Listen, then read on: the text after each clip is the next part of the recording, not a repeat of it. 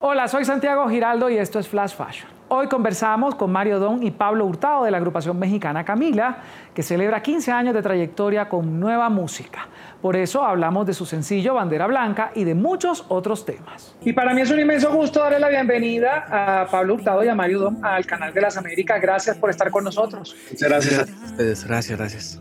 Mario, estamos de celebración 15 años. En 15 años pasan muchísimas cosas y Camila lo único que ha hecho es evolucionar. ¿Cómo lo recibe una edad en la que eh, ya la madurez, por supuesto, va adelante?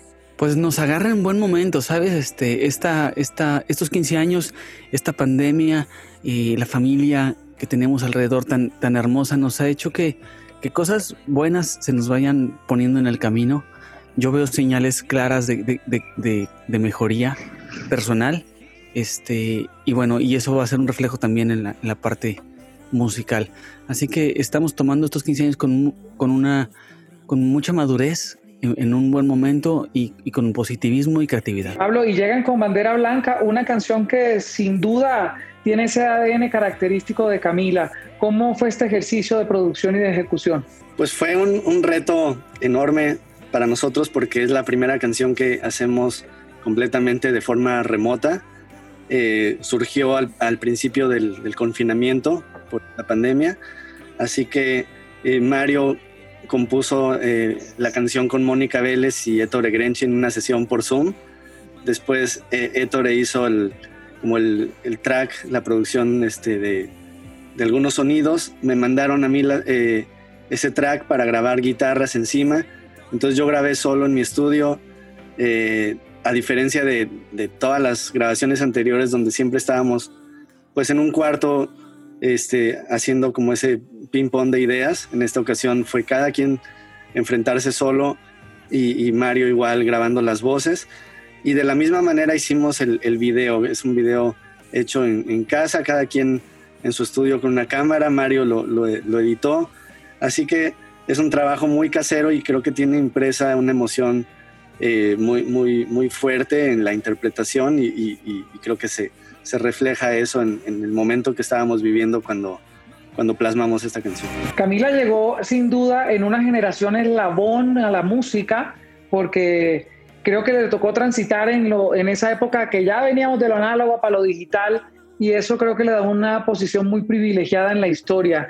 ¿Cómo ven esa evolución justamente de la música a nivel Latinoamérica, por ejemplo, Mario Dom, eh, en estos 15 años? Pues a mí, a mí me parece que está todo, todo muy bien. O sea, eh, los sonidos y la tecnología de hace 15 años para acá, los instrumentos, las librerías que para crear música son mucho mejores.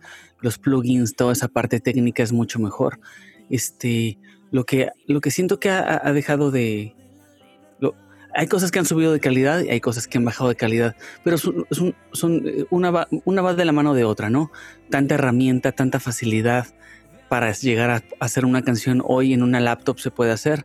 Este, quizá ha hecho que los músicos seamos más flojos y ya no afinemos tan bien porque hay un autotune, ya no toquemos tan bien porque luego se edita. Entonces, este, creo que suenan las producciones de hoy en día suenan mejor, pero están peor ejecutadas. Entonces, este, porque ya no hay esa necesidad como músico de, tratar de, plasmar una buena ejecución.